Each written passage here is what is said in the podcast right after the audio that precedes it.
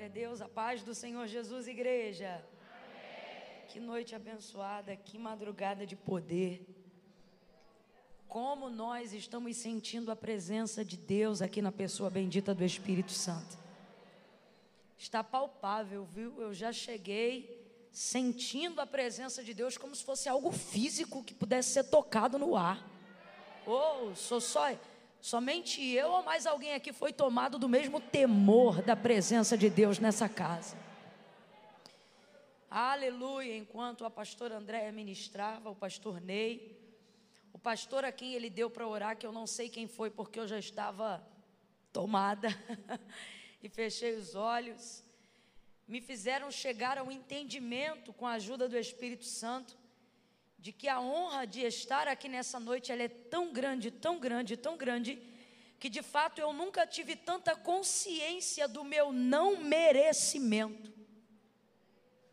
Eu disse, meu Deus, que honra. Eu realmente não merecia estar aqui. Eu não merecia nem estar aqui exatamente onde eu estou agora, ministrando, no teu altar, Senhor.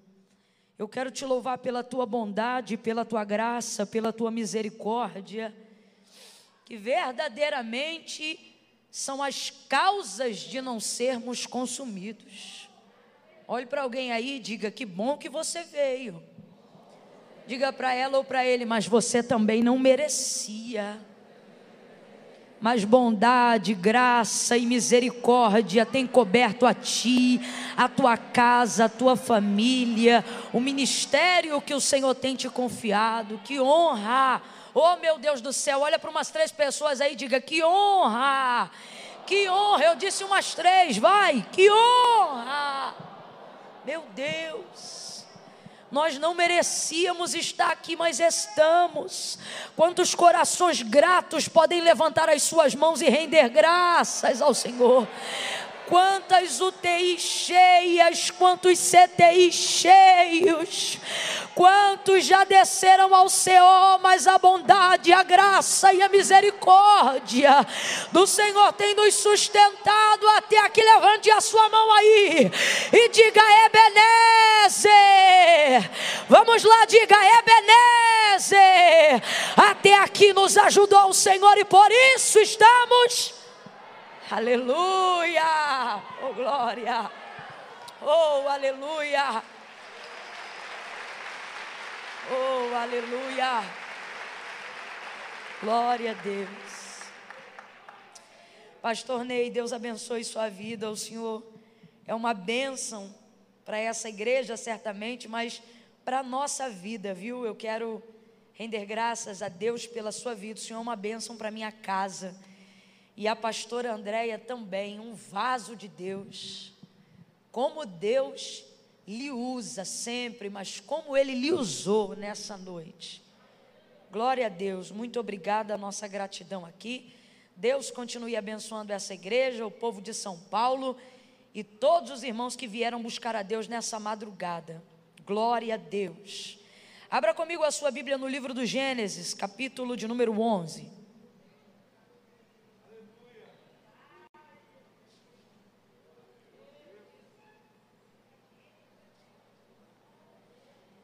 Oh, aleluia. Oh, Deus Santo.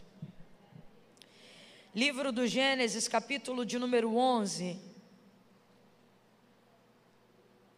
Vamos ler do verso 25 em diante. E aí a gente vai entrar no verso 1 do capítulo 12, ok? Todos entenderam? Começa no verso 25 do capítulo 11 e a gente vai indo até entrar no capítulo 12. Diz assim o texto sagrado: Viveu Naor, depois que gerou a Terá, 119 anos e gerou filhos e filhas. Viveu Terá 70 anos e gerou a Abraão, a Naor e a Arã. São estas as gerações de Terá.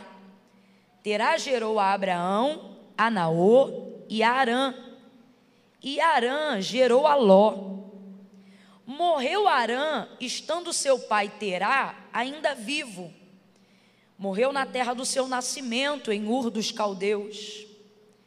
Abraão, perdão, Abrão e Naor tomaram mulheres para si. O nome da mulher de Abraão era Sarai, e o nome da mulher de Naor era Milca, filha de Arã, pai de Milca e de Isca. Sarai era estéril e não tinha filhos. Tomou Terá a Abraão seu filho, a Ló, filho de Arã, filho do seu filho, e a Sarai, sua nora, mulher de Abrão, e saiu com eles da terra de Ur dos Caldeus para a terra de Canaã. Para que terra, gente? Que terra, gente? Quem saiu de Ur dos Caldeus em direção a Canaã, de acordo com o versículo 31, que se chamava, vocês estão acompanhando aí? Olha no verso 31. Quem foi que saiu da terra de Ur dos Caldeus em direção a Canaã, de acordo com o verso 31? Quem? Terá. Terá. Muita gente ainda está falando Abrão verso de número 31. E tomou terá. Terá é uma pessoa, tá, gente? Não é uma conjugação, não. Então vamos lá. Quem está saindo da terra de Ur dos Caldeus, junto com a família, para ir em direção a Canaã? Terá. Que é quem? Maravilha. Mas quando chegaram em Arã, habitaram ali. E foram os dias de Terá. Quem é Terá? 205 anos e morreu Terá em Arã. Gente, Terá morreu aonde? Aonde ele morreu? Volta de novo lá no verso 26 do capítulo 11. Terá teve três filhos, segundo o relato do verso 26. Quais são os nomes dos filhos que Terá teve? Quais, quais são os nomes dos filhos? Aonde foi que Terá, pai de Abraão, Naor e Arã morreu? Aonde ele morreu? Qual era o nome do terceiro filho dele? Qual foi o único filho que Terá sepultou? Maravilha, eu só quero ter certeza que você está entendendo, porque é genealogia, né? Aí agora entra comigo no do capítulo 12. Ora, o Senhor disse a Abraão: sai da tua terra, da tua parentela e da casa de teu pai, para a terra em que eu te mostrarei, e farei de ti uma grande nação, e te abençoarei, e te engrandecerei o nome, e tu serás uma bênção e abençoarei os que te abençoarem, e amaldiçoarei os que te amaldiçoarem, e em ti serão benditas todas as famílias da terra. Partiu, pois, Abraão como o Senhor lhe tinha dito, e foi Ló com ele. Tinha Abraão setenta e cinco anos quando saiu de Arã, e Abraão levou consigo a Sarai sua mulher, e a Ló, filho do seu irmão, e a todos os bens que haviam adquirido e as almas que lhe, acres, que lhe acresceram em Arã e saíram para a terra de saíram para a terra de e lá chegaram. Ei, Gavai, Lá chegaram. Verso 9 e a gente fecha. Depois, diga comigo, depois continuou Abraão o seu caminho, seguindo sempre para o sul. Diga amém por essa palavra. Eu não vou aqui dedicar muito tempo para aplicar ponto a ponto do texto, porque eu não quero ser cansativa e nem quero me enrolar fazendo uso da expectativa de trazer algo sobrenatural que você nunca ouviu. Pelo contrário, já revestida do temor da honra de estar aqui, ciente que eu nem deveria, não tinha merecimento, mas por graça, bondade e misericórdia, nessa madrugada que o Senhor me trouxe, eu quero me ater a ser extremamente obediente às coisas que o Senhor me fez ressaltar os olhos no texto. Coisas, inclusive, que nunca antes eu havia considerado. E eu acho que você também passou a considerar algumas, mesmo que talvez já tivesse passado os olhos no texto em outra oportunidade. A primeira coisa é que, na verdade, muito antes do Senhor fazer herdar Abraão, e eu vou usar o termo Abraão porque o Abraão se tornou Abraão e ele ficou muito mais conhecido como Abraão do que Abraão, e eu sei que isso é mais fácil para a nossa compreensão. Abraão, muito antes de tomar posse de Canaã, posse essa que foi o memorial que Deus estabeleceu entre ele e, toda a sua geração patriarcal, a saber, Deus de Abraão, Deus de Isaac e Deus de.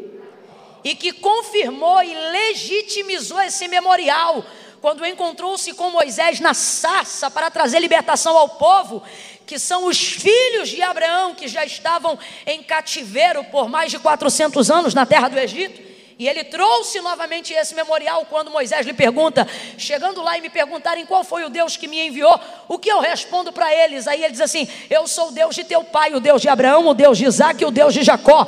Quando eles chegarem lá e perguntarem qual foi o Deus que lhe enviou, diga que o Deus de Abraão te enviou a eles, para que eles saiam dessa condição que eles estão e me adorem neste deserto. E eu vou conduzir eles e eles vão herdar, oh aleluia, eles eles vão herdar a terra que eu jurei aos pais deles que eu lhes daria. E de que terra é essa que o Senhor está falando? Qual é a terra que mana leite e mel? Canaã. Canaã. Agora vai ouvindo isso, como esse Deus não é Deus de acaso, como esse Deus não é Deus de coincidência, como esse Deus tem um plano conosco muito antes de nós termos consciência plena de quem ele é na nossa vida, muito antes de Abraão conhecê-lo, terá pai de Abraão, já estava se conduzindo para Canaã. E uma das coisas que eu acredito, porque o texto não diz que Deus falou com Terá, como falou com Abraão, mas o texto revela com clareza o tipo de motivação que é o suficiente para você querer deixar uma terra do seu nascimento. Ele teve três filhos, mas um deles morreu. Qual foi? Arã. E aí por isso você percebe o apego de Abraão, porque nós estamos falando de uma família aglutinada.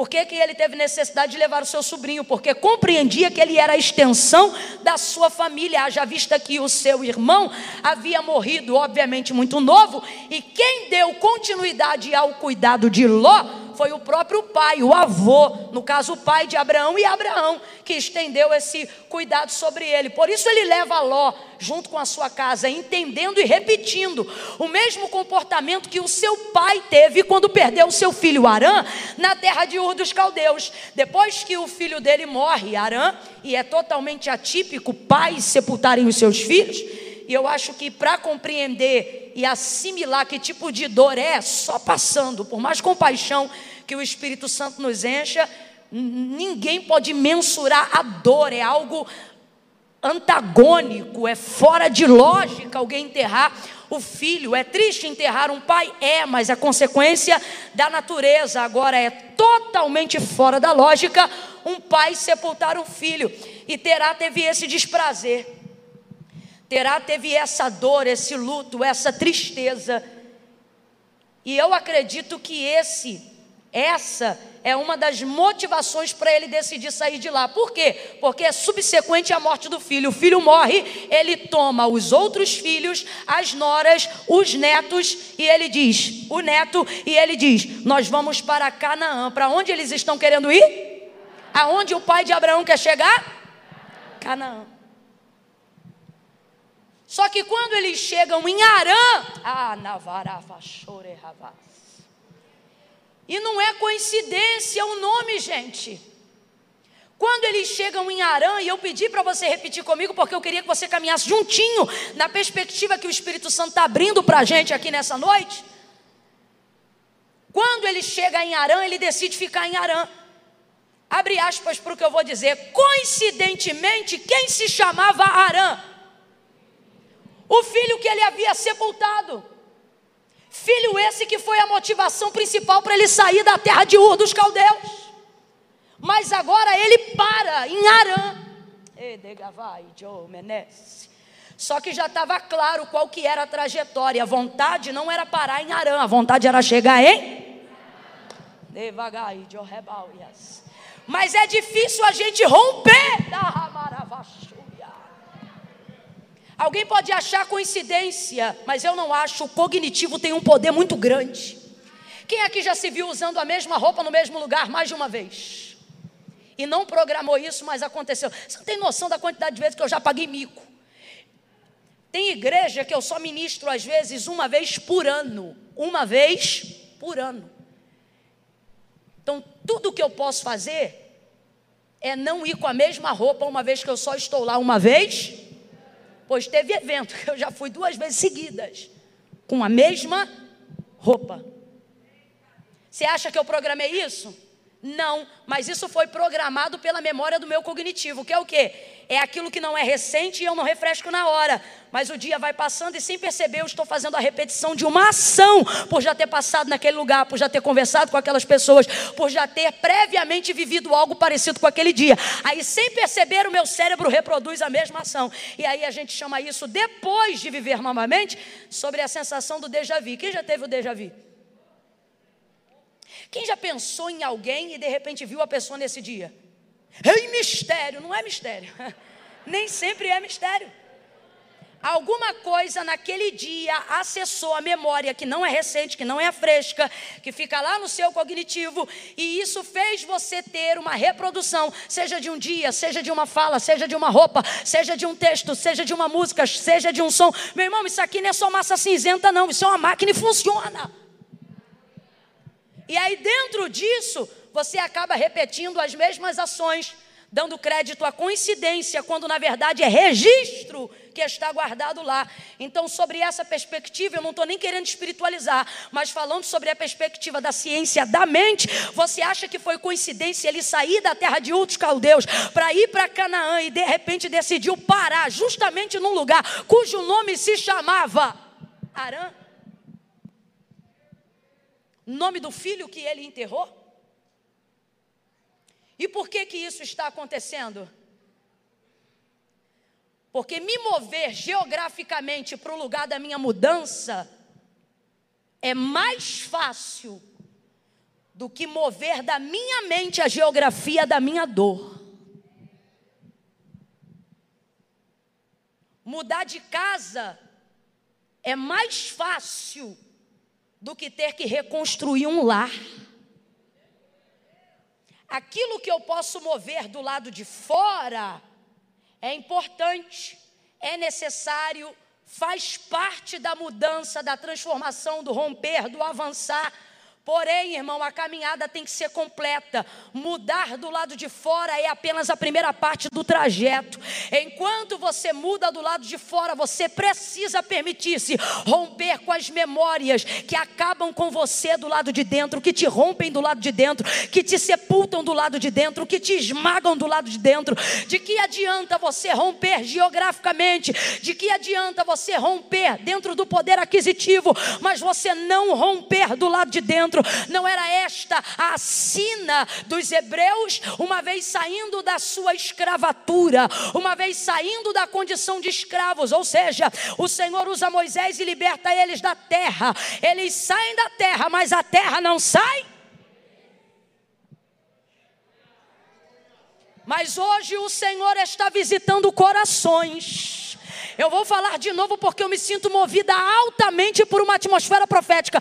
Eu não planejei essa frase e esse não foi o sermão que eu separei para esta noite, mas enquanto o pastor orava, o Espírito Santo disse para mim: Eu vou remover a geografia da dor da mente e dos corações.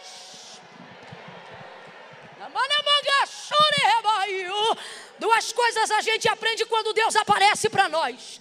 Duas coisas a gente aprende quando Deus nos confia um caminho. Duas coisas a gente aprende quando Deus manifesta sobre nós uma palavra. A primeira é que Ele vai mudar a nossa geografia. E isto fala de uma composição territorial. Tens promessa, então Deus vai mover a tua geografia. Tens uma promessa, Deus vai fazer alguma coisa no bairro onde você mora. Tens uma promessa, Deus vai visitar o sobrenome da tua parentela. Tens uma promessa, ah, o céu está movendo a sua geografia para quê?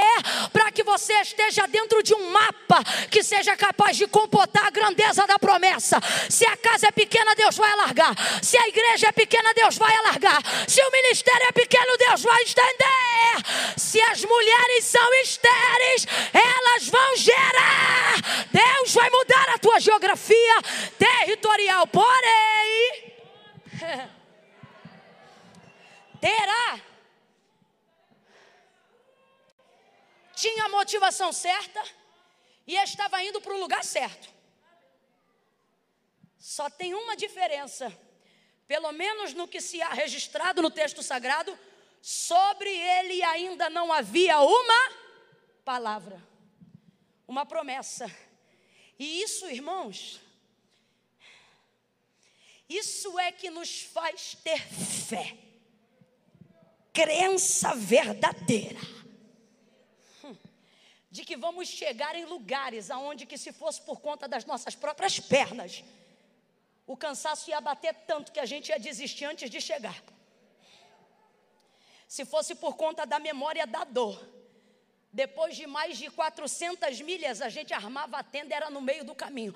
Mas Deus, nessa madrugada, está dizendo: você não vai repetir a história dos teus pais. É. Meu Deus, enquanto eu falo isso, eu sinto meu Deus quebrando sentenças. Não que o seu pai não tenha sido maravilhoso. Terá é um exemplo incrível e a gente percebe isso desde a construção da genealogia. Mas eu vou falar de novo para você compreender.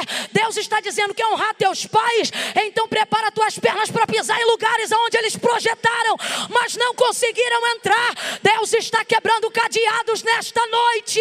Deus está visitando a nossa hereditariedade nessa noite noite é algo muito profundo, pastor Ney. Ventres estão sendo visitados, as sementes dos homens estão sendo visitadas, os teus filhos estão sendo visitados nesta noite.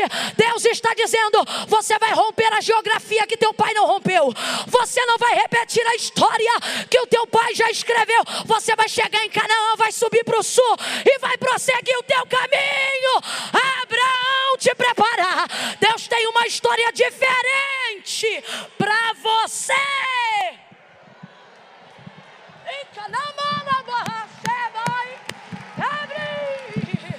Oh meu Deus do céu, oh meu Deus do céu, oh meu Deus, aleluia. Olha para alguém aí e diga: você vai andar mais. Está fraco, eu quero ouvir. Diga: você vai andar mais, vai ser mais veloz, vai subir mais alto, vai ser mais desembaraçado, você vai ser mais ágil, você vai ser mais dinâmico, mais inteligente, mais forte, mais próspero, mais rico, mais cheio de compaixão, mais cheio do Espírito Santo. A Camila, você está dizendo isso porque não sabe. A minha mãe era uma mulher de Deus. Deus está dizendo: Eu fui o Deus da tua mãe e sobre ele eu não liberei palavras que preparei para liberar sobre você. Você vai ver que eu sou o Deus dos teus pais, mas também sou o teu Deus. Aonde estava a garantia?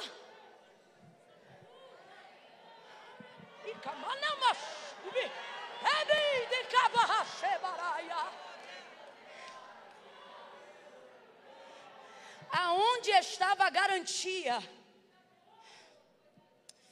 Porque, irmãos, as circunstâncias do meio do caminho, elas tendem a enfraquecer as motivações que a gente julga até para chegar no final.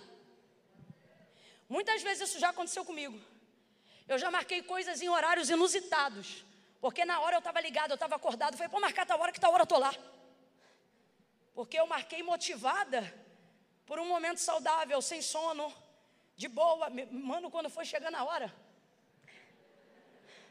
e aí, Camila, você vai estar tá lá? Eu vou estar, tá, eu vou. Chego mais sono do que acordada, chamando Jesus de Genésio. Botando Moisés na cova, Daniel para abrir o mar.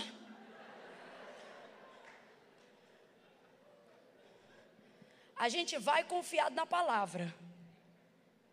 Só que se dependesse só das circunstâncias, como foi o caso de Terá, pai de Abraão, tu não dá conta de chegar onde projetou, porque no meio do caminho as circunstâncias do meio já não são as mesmas do início.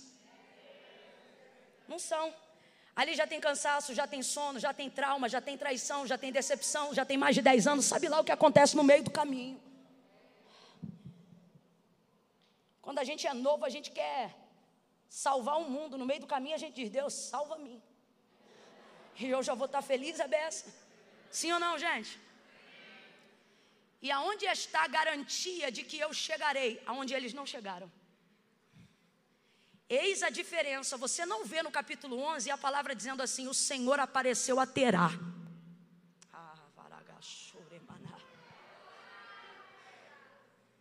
As pessoas querem confrontar a realidade da fé que nós temos para os lugares que vamos chegar e que o Senhor nos garantiu, porque elas dizem: você é igual a ele, de carne e osso, igual a ele, feito de sangue igual a ele, veio do mesmo bairro que ele, saiu do mesmo ventre que ele. Elas vão fazendo as comparações das pessoas que não romperam, que não chegaram, que tentaram, que estavam indo para lá também.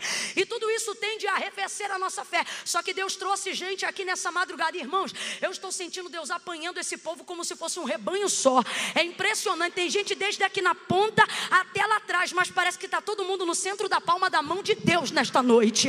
E Deus está dizendo para mim e para você: olhe para a biografia deles, olhe para a genealogia deles. Talvez eles tenham o mesmo carro que você, se casaram na mesma época que você, vestiram as mesmas roupas que você, vieram da mesma década que você, tinham as mesmas motivações que você e os mesmos planos que você. Que diferença tinha você das pessoas que se assentavam à mesa da roda que você bebia? Que diferença tinha você das outras pessoas que estudaram na mesma classe de sala de aula que você? Você estudou e aprendeu as mesmas matérias dos professores que você aprendeu. Por que, que a vida de vocês tem um rumo e a vida deles tem um diferente? Vocês passaram pelos mesmos caminhos, usaram a mesma moda, receberam às vezes o mesmo salário, tu nunca parou para te perguntar?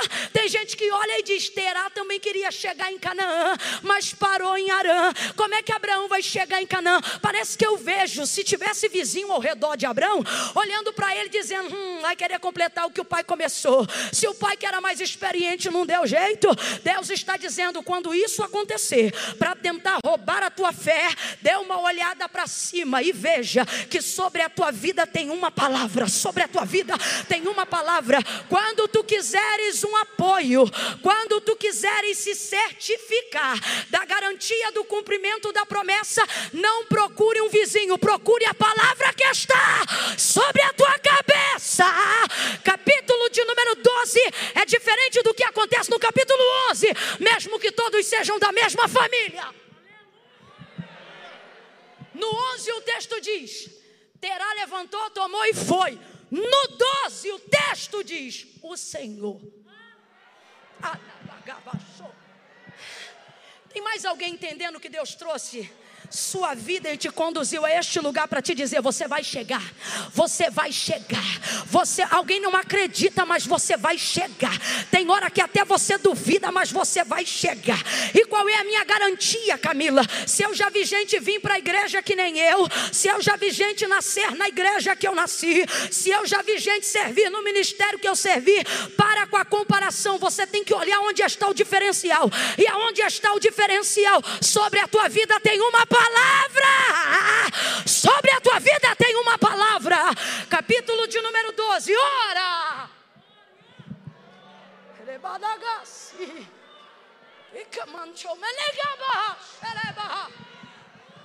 Ai, Camila, pare de falar em línguas e pregue. Pare de tomar conta de minha vida e seja batizado com o Espírito Santo e com fogo. Ele está aqui. O batizador está aqui. O batizador está aqui. Ora, capítulo 12: o Senhor falou a Abraão. Olha a palavra, irmão. Deus não chega dando bom dia, nem boa noite, nem boa tarde. Negócio estranho.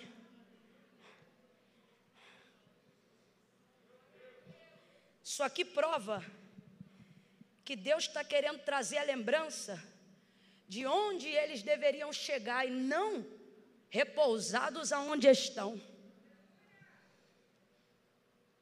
A terra da sua comodidade é de fato mais confortável. Não fazer nada de fato traz meio, menos problema para a vida. O que a comodidade não te diz é que ela não traz problema, mas também não traz realização. Ela só te diz que não te traz, não te traz problema, mas sabe o que ela não diz? Que aí é onde você está, você não escreve uma história, você é só mais um nome. O lugar da sua comodidade é muito confortável. Ele te diz: fique aqui, que você não vai ter problema. O que você não sabe é que no armário dessa casa tem um estoque chamado frustração. Deus chega para Abraão e diretamente hum, já chega dizendo: E disse o Senhor a Abraão: Sai da tua terra. Olha isso aqui, gente. Sai da tua terra. Sabe o que eu estou vendo Deus dizer nessas palavras? A terra pertence a você, mas você não pertence a essa terra. Consegue entender a diferença, irmão? Ora, o Senhor disse a Abraão: sai da tua terra. Ele está num lugar que é legitimamente dele conquistado por ele, edificado por ele, pelo pai dele. Você vê que as almas que são os servos e as pessoas que cercam a casa dele são legítimas também. Tanto é que quando ele se move, a terra fica, mas as pessoas vão com ele.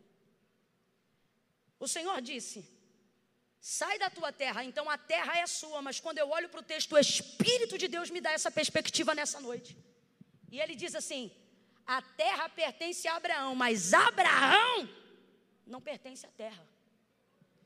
E Camila, como é que pode ser isso? Do mesmo jeito que eu moro no Rio, estou aqui em São Paulo. Eu tenho uma casa, mas a minha casa não me tem. Quem está conseguindo entender a diferença, diga glória a Deus. A terra da comodidade é tão confortável que no final não é você que tem ela, é ela que tem você. Você quer sair, mas não sai. Quer ofertar, mas está preso. Você quer viajar, mas tem medo. Você quer avançar, seja para melhorar, mas tem medo de melhorar. Por quê? Porque passou tempo demais na terra.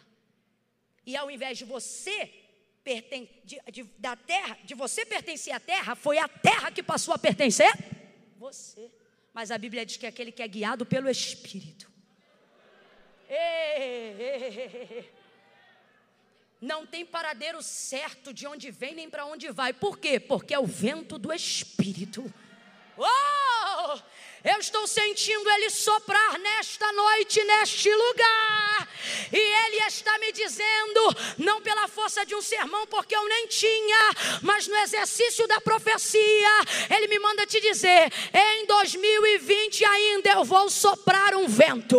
Eu vou soprar um vento. Eu vou soprar um vento.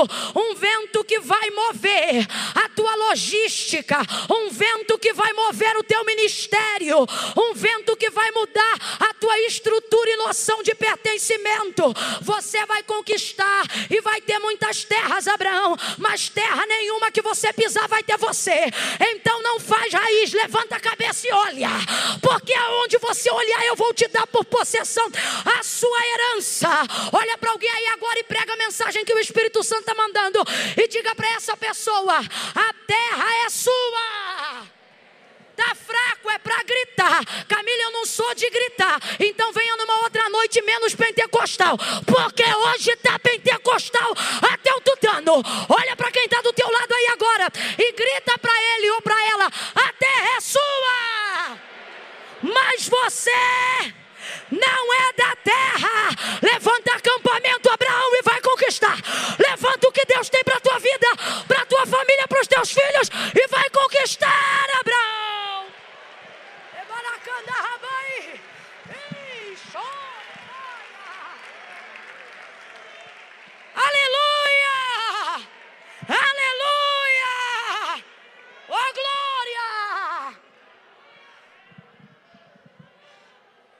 Deus tem coisas grandes demais.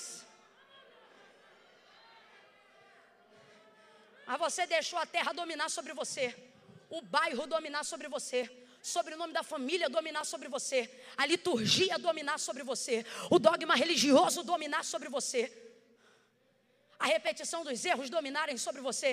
E Deus está dizendo: ei, pega tudo que diz respeito a você, não é a terra, não. E vai. Primeira coisa que Deus diz a Abraão é uma frase, é uma palavra, verbo de comando, ação imperativa. Deus já chega mostrando a que veio. Eu gosto de Deus porque Deus, Deus não bajula ninguém. Eu me lembro de Jesus no Sermão da Montanha, largando o aço. Não curou ninguém, não multiplicou um pão, não trouxe o peixe, só tratou do caráter. Pá, caráter, pá, caráter. Sermão da montanha, caráter, caráter, caráter, caráter. Não ficou ninguém, só os doze. Aí você pensa que Jesus vai fazer igual dirigente de culto, né? Segura aí mais um pouquinho que nós vamos orar, vai ser uma bênção. Peraí, não vai embora não que fulano vai cantar, fulano canta muito, segura aí. Jesus olha para os doze, que foram os únicos que ficaram. E diz assim, vocês não vão embora também não.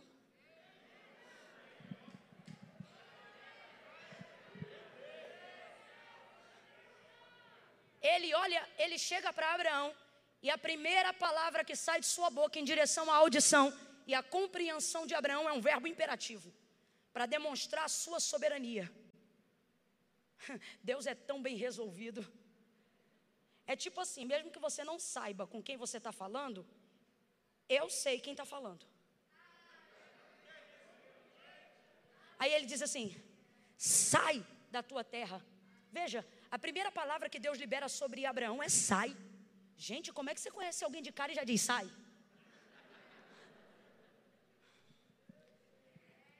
Sai da tua terra da tua parentela, ele faz questão da casa de teu pai. É a parte mais difícil de quando Deus te chama. O que?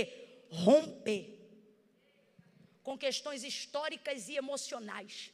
Só que sabe o que eu tenho aprendido nesse pouco tempo servindo ao Senhor, porém, servindo de maneira integral e visceral, que reino de Deus não é pessoal. Meu irmão, e ele prova isso na glória, quando ele diz: Eu amo o mundo de tal maneira que eu vou dar até o filho. Olha isso. Olha como é que o reino de Deus não é pessoal. Ele deu o filho, mas a glória, o texto diz que ele não divide. Que, que, que Deus é esse? É um Deus que faz o que tem que ser, por isso o nome dele é justo. Ele diz: sai da tua terra, da tua parentela, da casa do teu pai. Ele não está querendo na vida de Abraão mudar a sua geografia, mas mudar a mentalidade da sua história.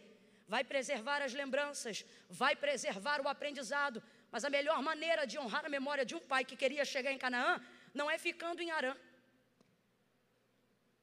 Deus está dizendo: você muitas vezes é guiado pelas motivações certas, mas comete as atitudes erradas.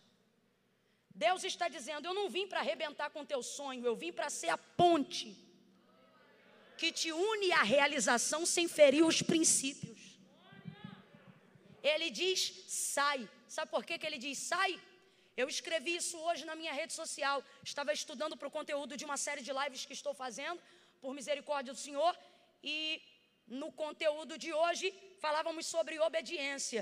E aí o Espírito Santo me fez entender que esse Deus que é dono de tudo, né? Como disse Davi, do Senhor é a terra, a sua plenitude, o mundo e aqueles que nele habitam. Se Deus quisesse nos obrigar a servi-lo, ele poderia fazer isso sim ou não?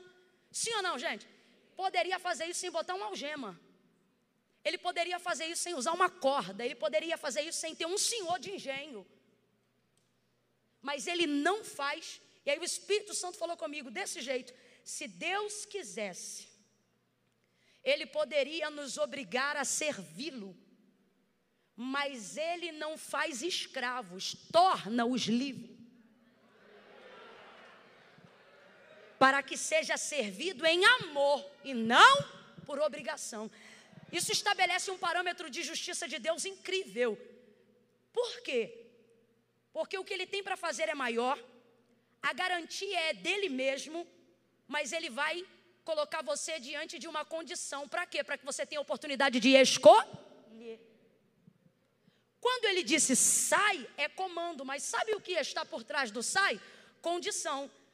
Logo em seguida ele demonstra isso. Sai da terra do teu pai, da tua parentela, vai para a terra em que eu vou te mostrar. Presta atenção.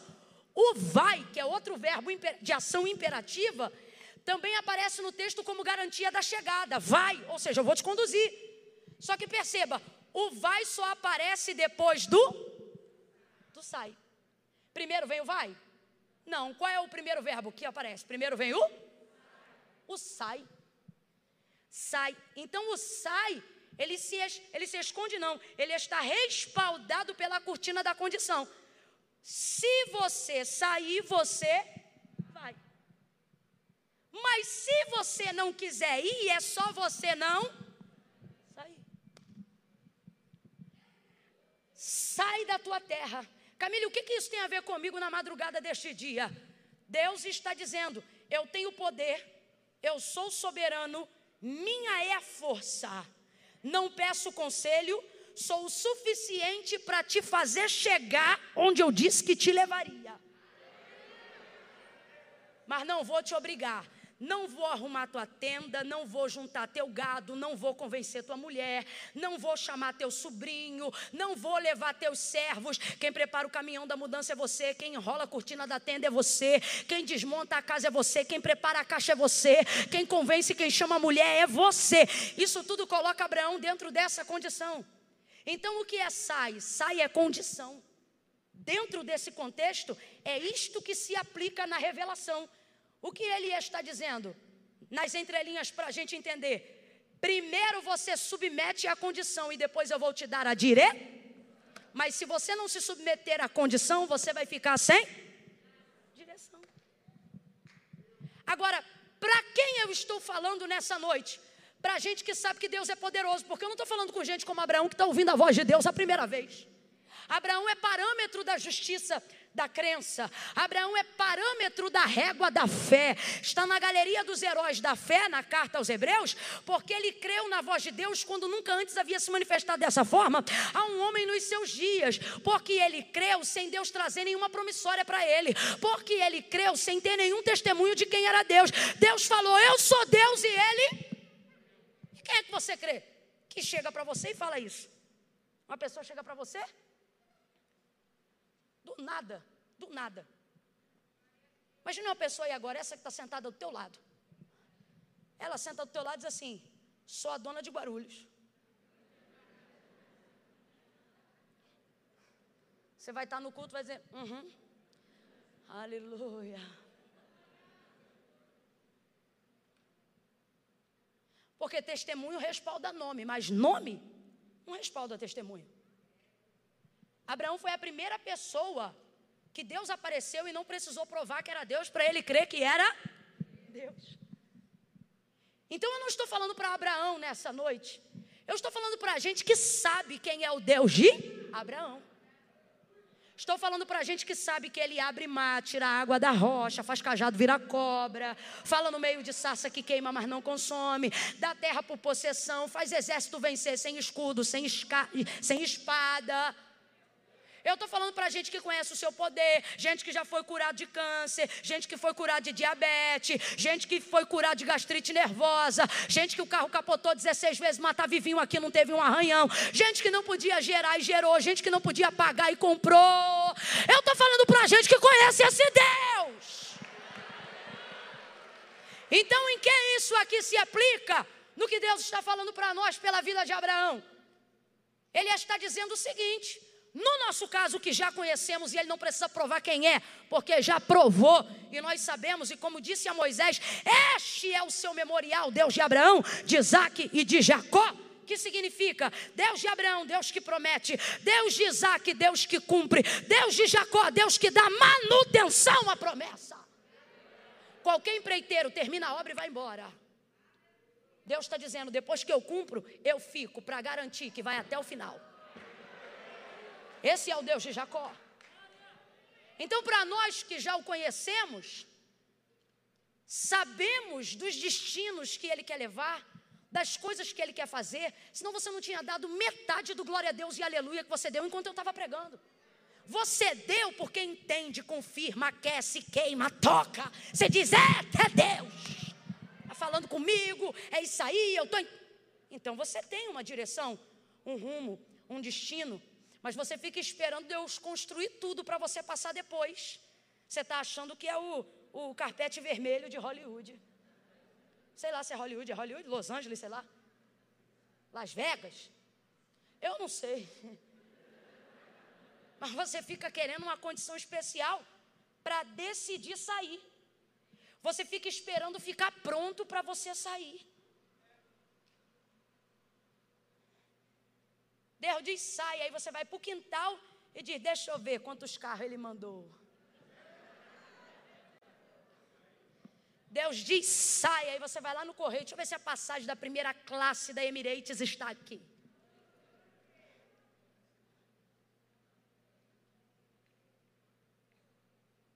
A primeira palavra não foi vai, a primeira palavra foi?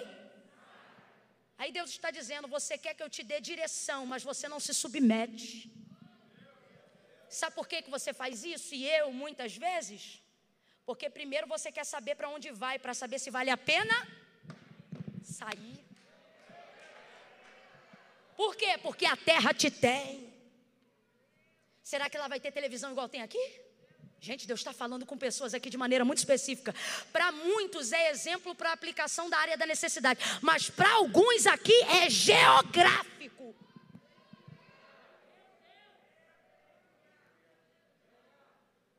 Será que ela vai ter televisão? Será que ela vai ter esse carro? Será que ela vai me pagar esse salário? Será que ela vai ter gatinho? Será que ela vai ter gatinha? Será que lá eu vou ter as mesmas oportunidades? Será que lá eu vou ter a mesma comodidade?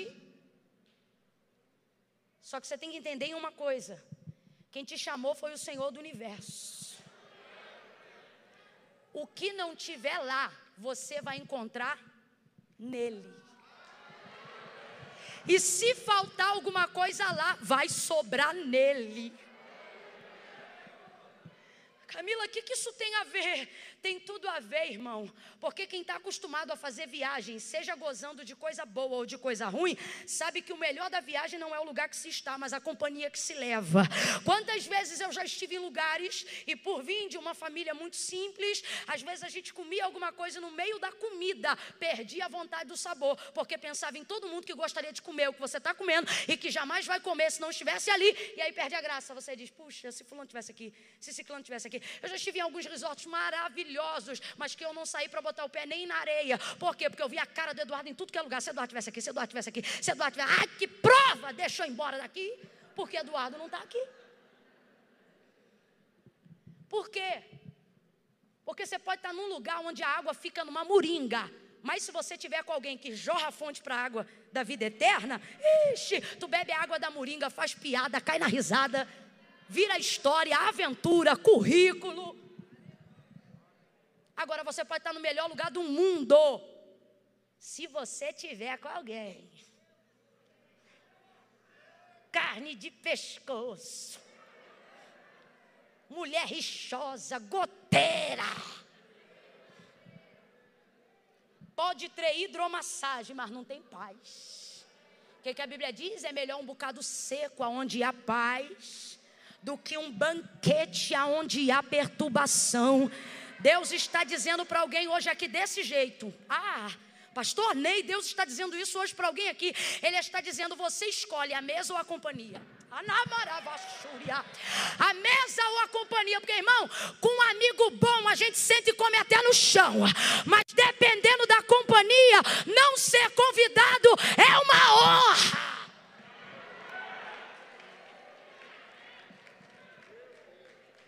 No 3 você vai dizer três vezes.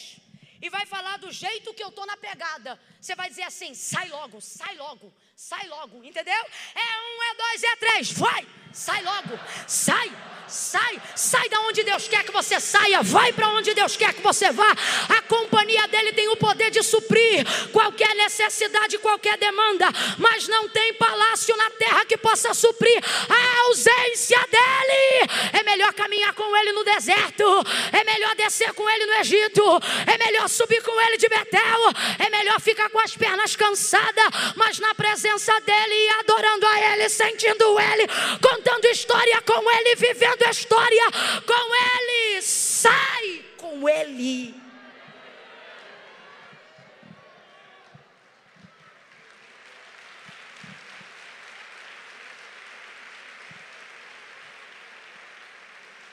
Então o que Deus está dizendo para Abraão? Ele está dizendo assim: se você aceitar a condição, que é qual? Sair, eu vou te dar a dire.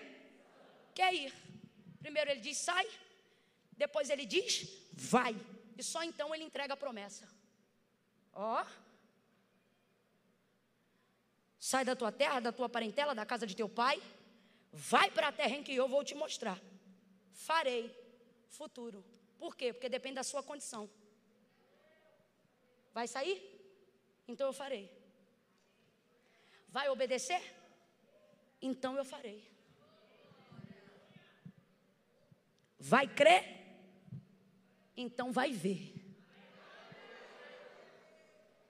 Farei de ti uma grande nação e abençoarei os que te abençoarem.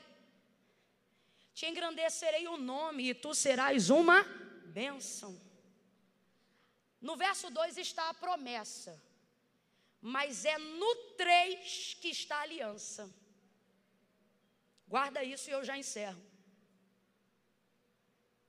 Farei de ti uma grande nação, promessa e te abençoarei, promessa, e engrandecerei o teu nome, promessa, e tu serás uma bênção, promessa. Verso 3: Abençoarei os que te abençoarem, aliança, e amaldiçoarei os que te amaldiçoarem, aliança. Não, não, não. Se eu fosse falar isso aqui na linguagem do carioca, se fosse uma carioca que estivesse pregando e Deus estivesse na terra do carioca, ele chegaria para um surfista no posto 9 da barra e ia dizer assim: se não gostar de ti, não precisa gostar de mim.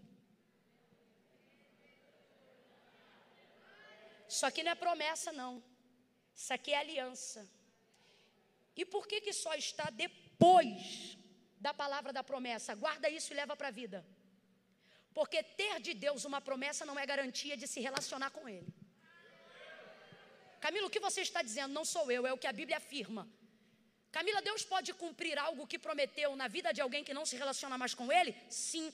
Porque o cumprimento da promessa de Deus, quando não é condicionado a algo, ou ainda que seja, e ele cumpra para fazer cumprir a sua palavra, ele não fica preso a quem ele fez como refém de uma promessa. Prometeu, cumpriu. Mas o relacionamento só vem depois. Por quê? Porque o relacionamento, na verdade, é gerado enquanto você caminha. Camilo, o que Deus está dizendo para mim nessa noite? Deus está dizendo, ei, todas as promessas que eu te entreguei, eu posso fazer cumpri-las assim, ó. De uma vez só. Vamos todos juntos que meu dedo está fraco? Se Deus quiser, Deus cumpre todas as promessas de uma vez só, assim. E por que ele não faz? Porque é o processo da caminhada que me permite desenvolver com ele relacionar então, na verdade, Deus tem poder para me dar de imediato tudo que me prometeu. E por que Ele não dá? Porque no fundo Deus não está me chamando para cumprir promessa. Deus está me chamando para andar com Ele, para ser amiga dEle, para ter parceria com Ele, para ser fechamento dEle. Camila, você não está viajando na maionese? Não, não estou não. Foi Ele mesmo que disse, no começo Ele chama Abraão de Abraão, depois Ele chama Abraão de Abraão, aí no meio do caminho Ele diz Abraão meu servo, mas no final da vida Ele diz Abraão meu amigo. Quem quer ser amigo de Deus aí faz um sinal para Ele. Faz um sinal para ele. Eu quero as tuas bênçãos, é verdade. Mas enquanto eu caminho, achando que quero vivê-las, no meio do caminho eu vou te conhecendo e vou vendo que tu és melhor do que tudo que me prometeu, do que tudo que tu tinhas para me dar. O maior privilégio que eu tenho não é desfrutar do que o Senhor me deu é poder desfrutar tendo o Senhor na minha companhia. Eu quero ser tua amiga. Tu presta atenção? Camila, Deus faz uma promessa para a pessoa, dá oportunidade para essa pessoa se relacionar com Ele muda a geografia dessa pessoa, manifesta seu poder e revela a sua graça, a sua bondade sobre a vida dessa pessoa. Depois essa pessoa se deslumbra, se orgulha, vira a cabeça, perde o tino e se afasta de Deus. Que garantias ela tem? Nenhuma. Mas e a promessa já cumpriu? E Deus? E Deus nada. Porque Deus não se faz refém, pelo contrário, Ele cumpre mais rápido que é para se desvencilhar do compromisso. Camila não está viajando, não estou não. Ama Moisés e determinou tirar o povo da terra do Egito, mas quando o povo começou a murmurar, ele ia, ele ia botar o povo na terra era na hora. Vai que eu vou fazer eles entrar na terra. Mas olha o que ele disse para Moisés: vai. E o senhor? Eu não vou. Se o senhor não vai, eu vou ficar nesse vale. Eu vou ficar nesse deserto. Se a tua presença não for conosco, aí Deus diz assim: tá bom, Moisés, minha presença vai contigo para te fazer descansar. Olha o texto aí, Moisés insiste e ele diz: não, se não for conosco, eu quero nuvem, eu quero coluna, eu quero me sentir cercado, eu quero a tua. Não me faça subir daqui. Então veja, Deus estava querendo trazer celeridade à entrada do povo de Canaã só para não ter que caminhar mais com eles. Então não se impressiona quando você vê de vez em quando Deus, ó, pá, pá, pá, e o outro que é fiel, peregrinando. Você escuta o que eu estou falando, Deus podia colocar Isaac no ventre de Sara a hora que, quisi, que quisesse. Mas a história se desenrolou e só depois de 25 anos Deus colocou. Não é à toa que Deus chama ele de amigo, foi muito tempo caminhando. Deus está dizendo, dependendo do quanto eu gostar de você,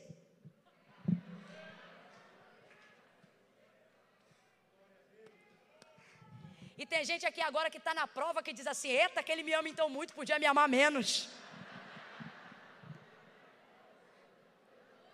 macho. Quem está se sentindo amado no processo da espera? Quem está percebendo que Ele está cuidando, Ele está gerando? Tem mulheres que estão aqui estão dizendo: Jesus, dá logo meu marido. E Ele diz: Mas eu estou amando o seu teu marido. Tem outros que estão dizendo aqui: Jesus, prospera logo a minha conta. E Ele está dizendo: Mas eu estou amando trazer o pão nosso de cada dia. E ver você de joelhinho dobrado dizendo: Dá-nos hoje. Quando chega a hora dele cumprir a promessa, Camila, quando ele percebe que você gostou mais da caminhada do que da chegada. Ah. Rapaz, o negócio com Deus é tão sério que quando ele viu Isaac nascer, botar o nome de Isaac, chamar de riso e Abraão ficar derretido, ele disse: Me dá. Ei, eu estou sentindo uma graça de Deus aqui nessa noite. Me dá. Agora responde, você conhece a história. Deus ia deixar matar o menino? Porque o nosso Deus não é homicida, ele não mata, ele entrega. Só que aqui, ó, o que, que ele fez? Olha o que ele fez depois que Isaac está nascido. Me dá teu filho, o teu único filho, a quem tu tanto. Aí eu entendo quando na graça Jesus diz: Eu vou, mas vou deixar o outro aqui. Ele é consolador, vai estar convosco todos os dias e é ciumento que nem ele.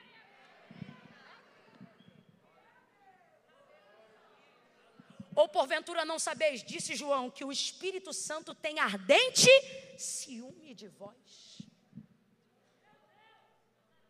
Me dá teu filho, teu único filho. Vou perguntar de novo: ele ia matar o menino? Caminhou a vida toda para ter o menino.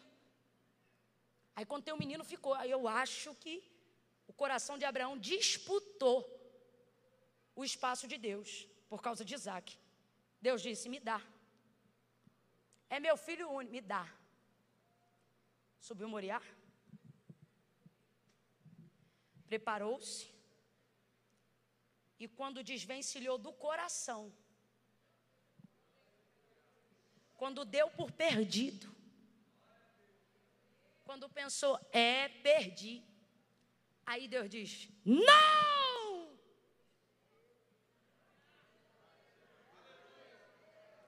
Porque Deus não queria perder Isaac, Deus só queria ter certeza que não perderia.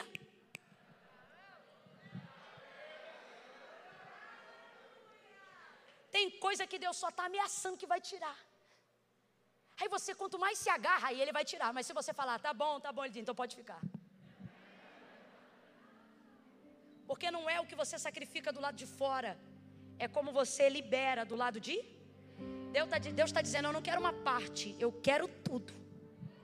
Amarás o Senhor teu Deus de todo o teu coração, com toda a tua força, de todo o teu entendimento, e só a Ele servirás. Deus está dizendo: Eu vou te dar direção quando você se submeter à condição. Mas no meio do caminho entenda. Aproveite a caminhada rumo ao cumprimento da promessa para constituir com Deus relacionar. Porque cumprimento de promessa não é garantia de relacionamento. Você sabe aonde está a garantia do relacionamento? Depois que a promessa se cumpre. Porque aí ela sai da mão de Deus e vem para nossa. E posso te falar? Tudo que Deus nos promete é maior do que nós, sim ou não? Sim ou não? Tudo que Deus diz que vai fazer é maior do que a nossa capacidade, sim ou não? É por isso que quando ele diz que vai dar, é ele que dá. Quando ele diz que vou fazer, é ele que faz. Porque ele sabe que a gente não pode fazer. Porque tudo que Deus nos promete é maior do que? Como é que fica e como é que sobrevive alguém que recebe de Deus o cumprimento de uma promessa e depois ver quem prometeu indo embora? Vou te falar o que acontece. Sucumbe debaixo da própria glória, do próprio ministério, da própria promessa, do próprio dinheiro porque não suporta, porque a única garantia de ter manutenção, a grandeza do que Deus confiou, não é a nossa capacidade, é o relacionamento que a gente desenvolveu com Deus enquanto caminhava, porque é isso que vai garantir que Ele vai ficar depois que Ele já tiver feito o que disse que faria. Isso aqui é tão sério que Eliseu constituiu em 2 Reis capítulo 4 um relacionamento fraterno com a família da sunamita de quase 15 anos. Só o filho tinha aproximadamente 12, fora o tempo que ele visitava a casa. Ele disse: O menino vai, você vai ter um filho. E ela teve, o menino nasceu. Nasceu ou não nasceu? Responda com inteligência: a promessa cumpriu, sim ou não?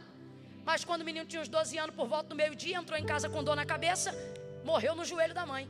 Então o menino veio a óbito. Isso descumpre a promessa? A promessa se cumpre? Mas o menino morre? Sabe o que ela faz? Albarda um servo, uma jumenta, perdão, pede o marido para chamar o servo, vai em direção ao Monte Carmelo. Ela viu no Orkut, no GPS, ligou para ele? Não, isso aqui é relacionamento. Quando você tem relacionamento próximo de alguém, você sabe aonde ele está pela hora. Sobe ela no costume que ele tinha de orar no Carmelo. Quando chega lá, Geazi tenta reter, mas ninguém vai reter. Porque quando você tem intimidade com alguém, ninguém, ninguém interpela a sua comunicação. Vamos supor, sou muito amiga da pastora aqui. Aí vem alguém aqui que eu não conheço e quer fazer a intercomunicação, com todo respeito. Eu vou dizer, me dá licença que o que eu tenho para falar com ela, eu vou falar com? Se eu tiver proximidade para isso. Você está entendendo o que Deus está falando? Geazi tenta interpor, sabe por quê? Porque Eliseu está pensando que vai ser profeta para a Sunamita, mas depois de 15 anos, irmão, é muito tempo sentado junto à mesa, comendo junto, falando junto, não tem como não.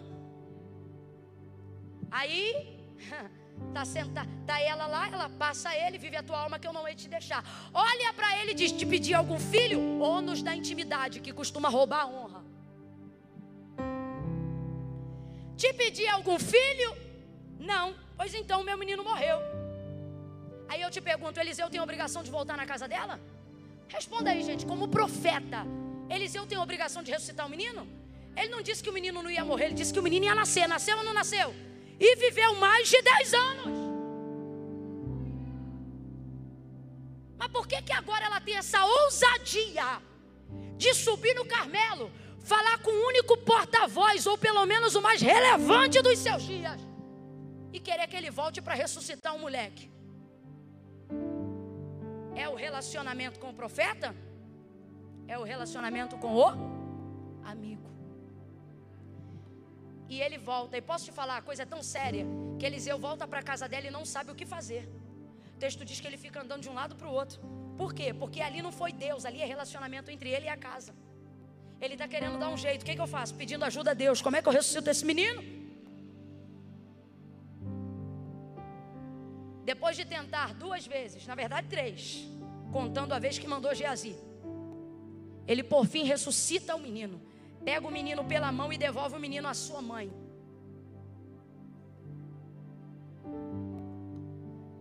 Qual foi a garantia que esta mulher teve para receber a ressurreição do seu filho? Não ter recebido Eliseu só uma noite, só um dia, e nem tê-lo servido porque ele era profeta, pelo contrário, ela tinha trauma de profeta. Mas porque desenvolveu com ele amizade, teve o filho ressuscitado. Ela não subiu no monte porque ele era profeta, subiu no monte porque ele era amigo. Ele entrou na casa dela não porque era profeta, entrou na casa dela porque ele era. Deus está dizendo para a gente hoje aqui, no rumo do cumprimento da promessa, não espera de qualquer jeito, não. Aproveita a viagem. Desfruta comigo o relacionamento. Porque no final, quando eu trouxer o cumprimento de tudo que eu te disse que faria, se eu te largar sozinho, você sucumbe debaixo do que eu te dei.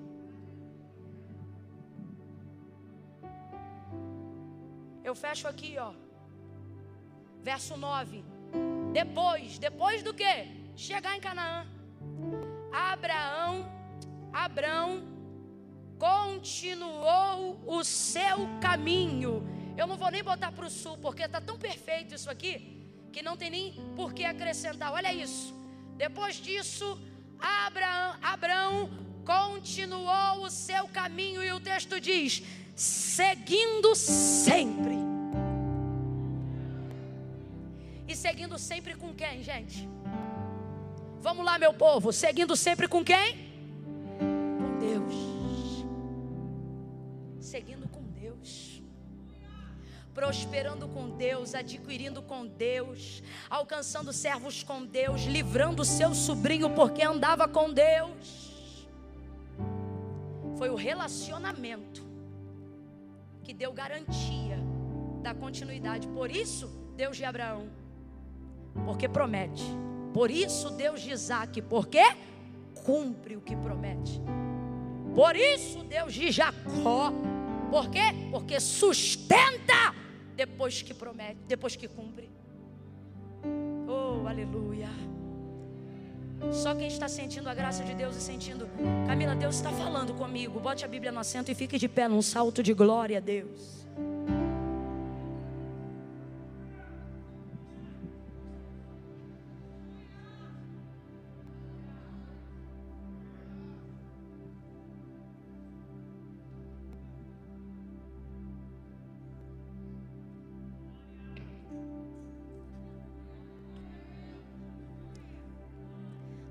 Profeta para alguém e diga assim: Deus vai mexer na tua geografia.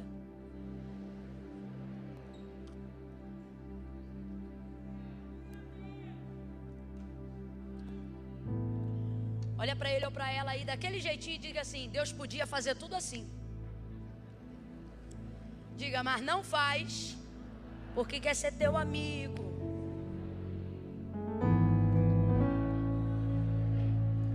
Porque no final do cumprimento de tudo,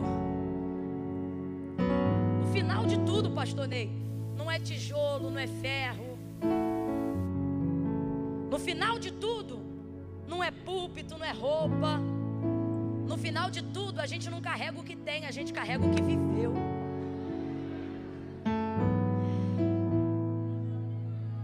E seguir o seu caminho sempre. Eu acho isso tão lindo, gente.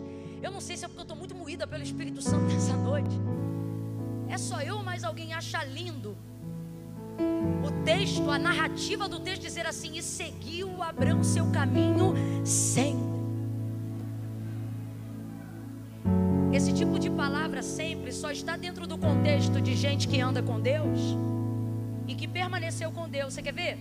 Algumas pessoas na Bíblia o texto diz assim: e morreu tal dia, e morreu tal ano. Mas, por exemplo, você quer ver? Samuel andava muito com Deus. Aí o texto não diz assim, morreu Samuel, o texto diz assim. Foi com Samuel sempre. Não fala. O relato da morte de Samuel, ele é terceirizado. Porque a perspectiva é essa, é de alguém que ainda está com Deus. Meu Deus. Aleluia. Se você entender e obedecer a condição que é sai, sem avaliar o que vai ficar, não tem problema o que vai ficar. Por que não? Porque a terra é minha, mas eu não serei da terra. Então eu vou seguir meu caminho. Que mais que Deus tem para a sua vida nesse ano de 2020? Perceba, eu não disse 2021, eu disse 2020. Tu dizes assim, Camila, 2020 acabou. Deus está dizendo, ei, 2020 não acabou.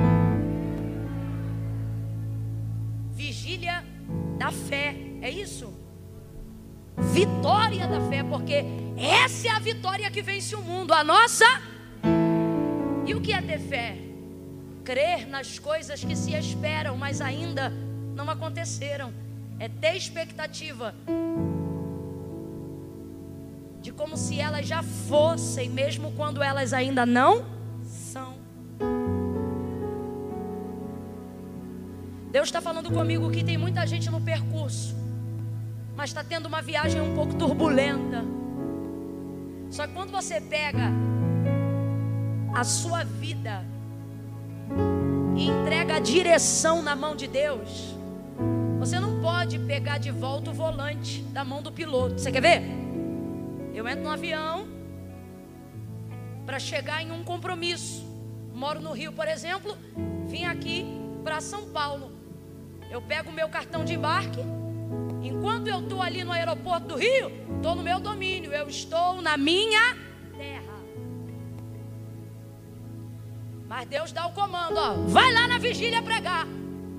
Aí eu pego o cartão de embarque, que é o passe, dou na mão da menina, vou entrando no corredor, meti o pé na aeronave.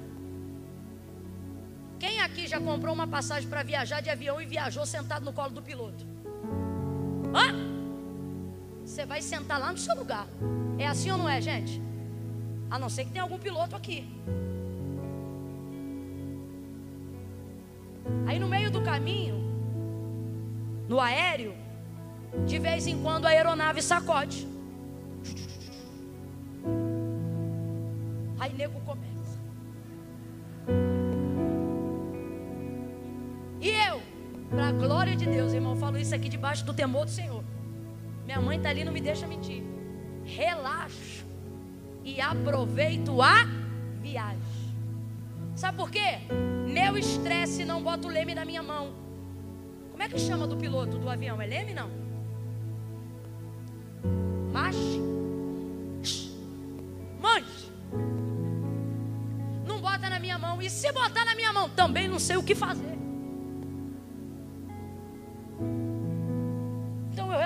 Relaxo, sabe por quê? Meu estresse não vai mudar nada. Minha neurose não vai mudar nada.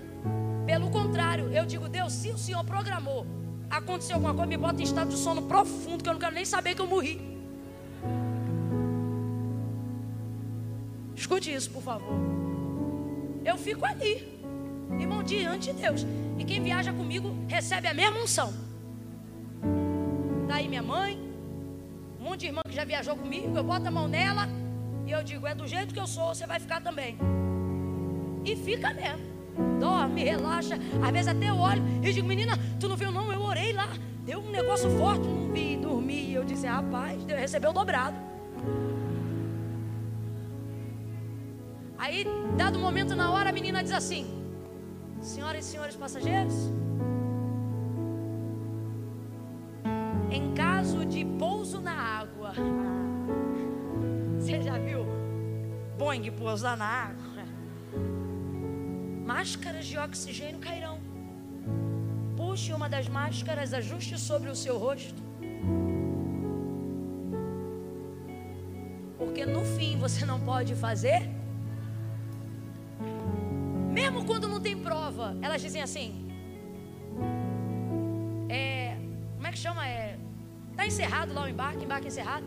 Afivele seus cintos, mantenha a cadeira, né, reta abra a, a persiana da aeronave, aí elas dizem assim: e aproveite a.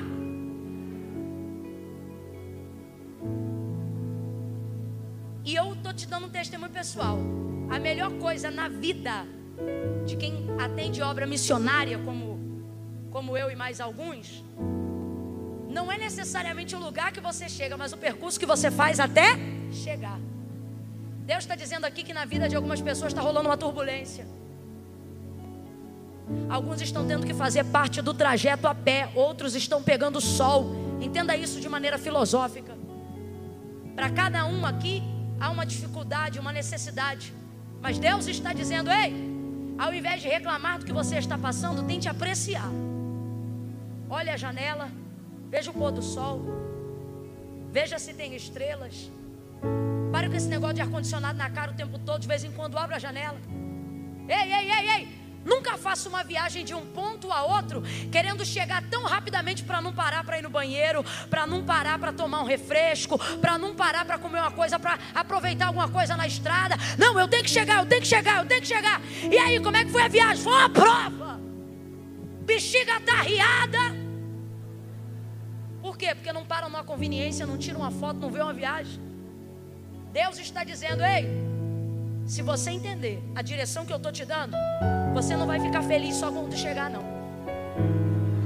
Você vai sair daqui dessa vigília e passando pelo que você tiver que passar, você vai glorificar, você vai agradecer, você vai louvar o nome dEle, porque Ele vai te dar currículo, Ele vai te dar história, Ele vai te fazer viver aventuras. O melhor, o melhor, o melhor de receber de Deus o cumprimento de uma promessa, pastor Andréia.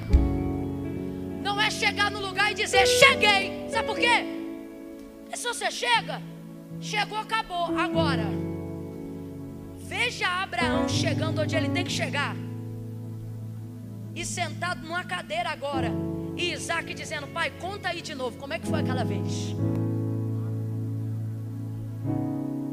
Minha bisavó morreu com 102 anos falava três línguas, foi sobrevivente da guerra polonesa, fugiu do campo de concentração, constituiu família, casou com um nordestino. Pensa numa vida louca. Quando ela abria a boca para falar, eu sentava porque era melhor que televisão. Venceslava Starevski, mas chamávamos de Laura. Vó, como é que foi aquela vez? E quando a senhora foi receber o cara lá na, no coisa que ninguém falava a língua e a senhora foi. E aquele dia que foi assim assado. E, como, e ela contava. E chegava um, chegava dois, chegava três. E ela contava, contava. Ela não podia ir a nenhum daqueles lugares. Mas todos aqueles lugares.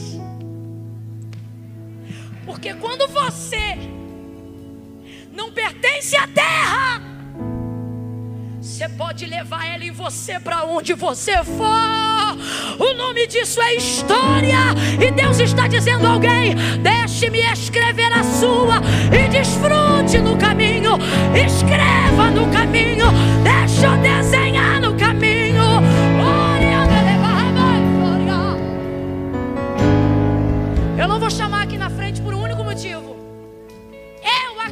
acredito que nessa noite não tem exceção que não se encaixe na palavra. Fecha o olho, curva a cabeça. Põe a mão sobre o seu coração agora. Você vai orar o que eu orar. Quando eu terminar de orar, os meninos vão cantar aqui. Vão cantar o que mesmo? Eu falei com ele uma, que eu não sei se vocês sabem essa. Ai, perdão, fala. É que eu pedi? Valeu. Segura aí, tá? Quando eu terminar de orar, você canta. Que eu orar aqui, você vai orar aí. Quem entendeu, diga amém. Fecha o olho. Baixa a cabeça. Senhor Deus de Abraão, de Isaac e de Jacó, eu sei que este é o teu nome eternamente e o teu memorial por todas as gerações. Eu sei que ainda antes que houvesse dia, o Senhor já existia e não há quem possa fazer escapar das tuas mãos. Tu és o eu sou, tu és o que eu precisar, que tu sejas na hora que eu precisar, que tu sejas. Eu sei que tu não falha, não erra, não tosqueneja, não mente, não dorme, não se cansa, não se fadiga. Tu és, tu és o Deus vivo, o Todo-Poderoso, leão da tribo de Judá, raiz de Davi, estrela da manhã. Diga, Senhor, nesta madrugada eu me coloco na tua presença e, como Abraão, eu me submeto à condição. Mexe na minha geografia, na minha geografia emocional, como tu quiseres, e me concede para 2020 ainda, para 2020 ainda, uma direção que vai mudar, que vai definir o rumo da minha história. Senhor Deus de Abraão, de Isaac e de Jacó, nessa madrugada eu vim me encontrar contigo.